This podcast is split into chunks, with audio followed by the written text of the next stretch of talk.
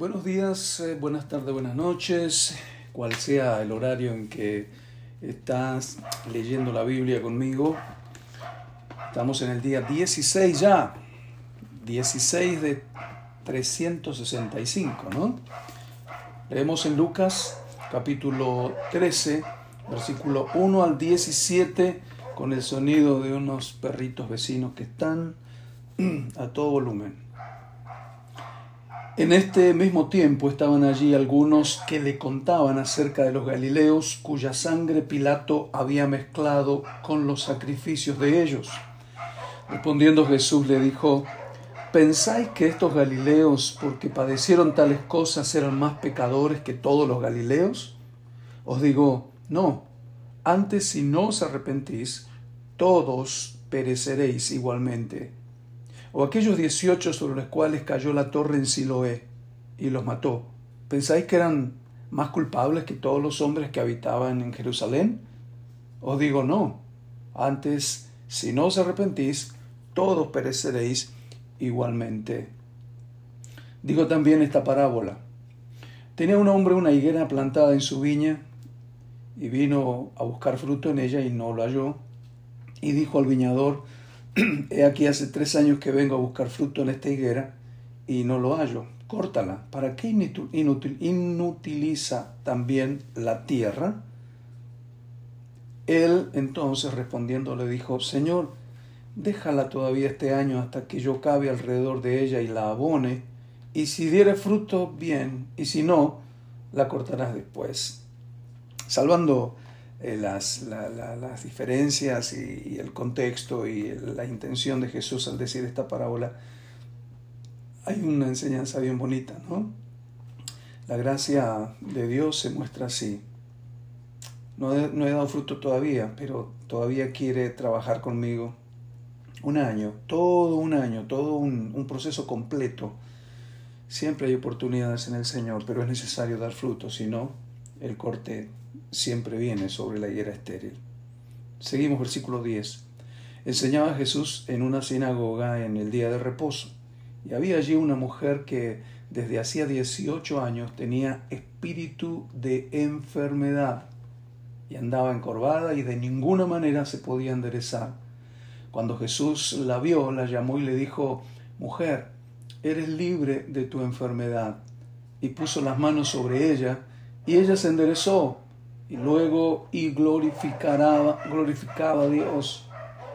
Pero el principal de la sinagoga, enojado de que Jesús hubiese sanado en el día de reposo, dijo a la gente, seis días hay en que se debe trabajar, en estos pues venid y sed sanados y no el día de reposo. Entonces el Señor le respondió y dijo, hipócrita, cada uno de vosotros no desata en el día de reposo su buey o su asno del pesebre y lo lleva a beber y a esta hija de Abraham, que Satanás había atado 18 años, ¿no se le debía desatar de esta ligadura en el día de reposo? Al decir él estas cosas se avergonzaban todos sus adversarios, pero todo el pueblo se regocijaba por todas las cosas gloriosas hechas por él. El Señor aquí sigue apoyando a los líderes religiosos que solo buscaban las formas. Esos son los legalistas. Importan más las maneras, importan, importan más las, las, cómo te parás, cómo te peinas, cómo te vestís, antes que lo que corre por dentro. Hay muchos que se visten muy bien y de corbata, y sin embargo están lejos de la gracia de Dios. Dios nos ayude. Muy bien, llegamos a Génesis ahora y estamos en el capítulo 23. Estoy siguiendo la lectura ahora y me voy a mantener en la versión eh, Reina Valera 1960. Génesis 23 entonces, fue la vida de Sara 127 años. Tantos fueron los años de la vida de Sara. 127 años, wow. Y murió Sara en Kiriat Arba, que es Hebrón, en la tierra de Canaán, y vino Abraham a hacer duelo por Sara y a llorarla. Y se levantó Abraham de delante de su muerta y habló a los hijos de Ged, diciendo, extranjero y forastero soy entre vosotros, dadme propiedad para sepultarla entre vosotros y sepultaré mi muerta de delante de mí. Y respondieron los hijos de Ed a Abraham y le dijeron, Óyenos, Señor nuestro, eres un príncipe de Dios entre nosotros. En lo mejor de nuestro sepulcro sepulta tu muerta. Ninguno de nosotros te negará su sepulcro, ni te impedirá que entierres tu muerta. Y Abraham se levantó y se inclinó al pueblo de aquella tierra, a los hijos de Ed, y habló con ellos diciendo, Si tenéis voluntad de que yo sepulte mi muerta delante de mí, oídme e interceded por mí con Efrón, hijo de Soar, para que me dé la cueva de Macpela que tiene al extremo de su heredad, que por su justo precio me la dé, para posesión de sepultura en medio de vosotros. Este Efrón estaba entre los hijos de Ed y respondió Efrón Eteo a Abraham en presencia de los hijos de Ed, de todos los que entraban por la puerta de su ciudad, diciendo, No, Señor mío, óyeme, te doy la heredad, y te doy también la cueva que está en ella, en presencia de los hijos de mi pueblo te la doy, sepulta tu muerta. Entonces Abraham se inclinó delante del pueblo de la tierra, y respondió a Efrón en presencia del pueblo de la tierra, diciendo, Antes, si te place, te ruego que me oigas, yo daré el precio de la heredad, tómalo de mí y sepultaré en ella mi muerta. Entonces respondió Efrón a Abraham, diciéndole, Señor mío, escúchame, la tierra vale cuatrocientos ciclos de plata.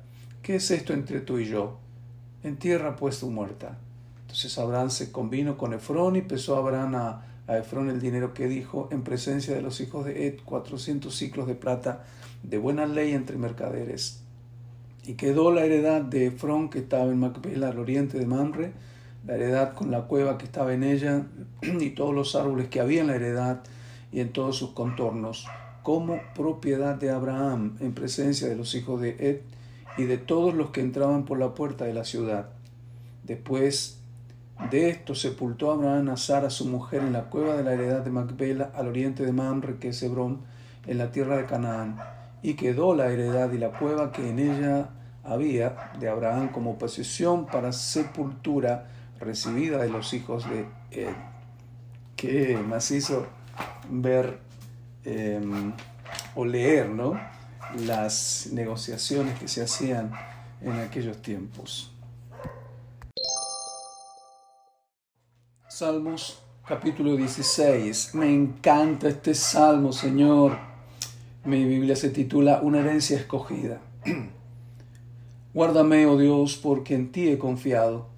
Oh alma mía, dijiste a Jehová, tú eres mi Señor, no hay para mí bien fuera de ti.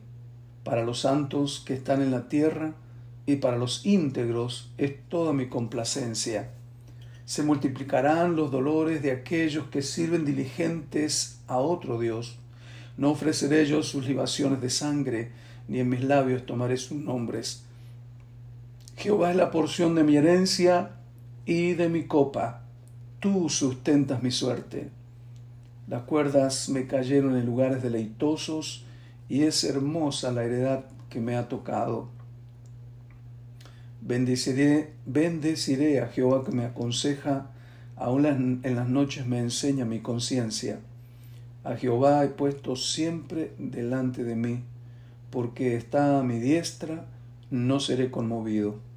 Se alegró por tanto mi corazón y se gozó mi alma.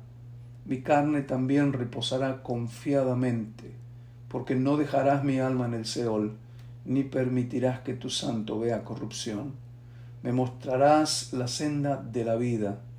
En tu presencia hay plenitud de gozo, delicias a tu diestra para siempre.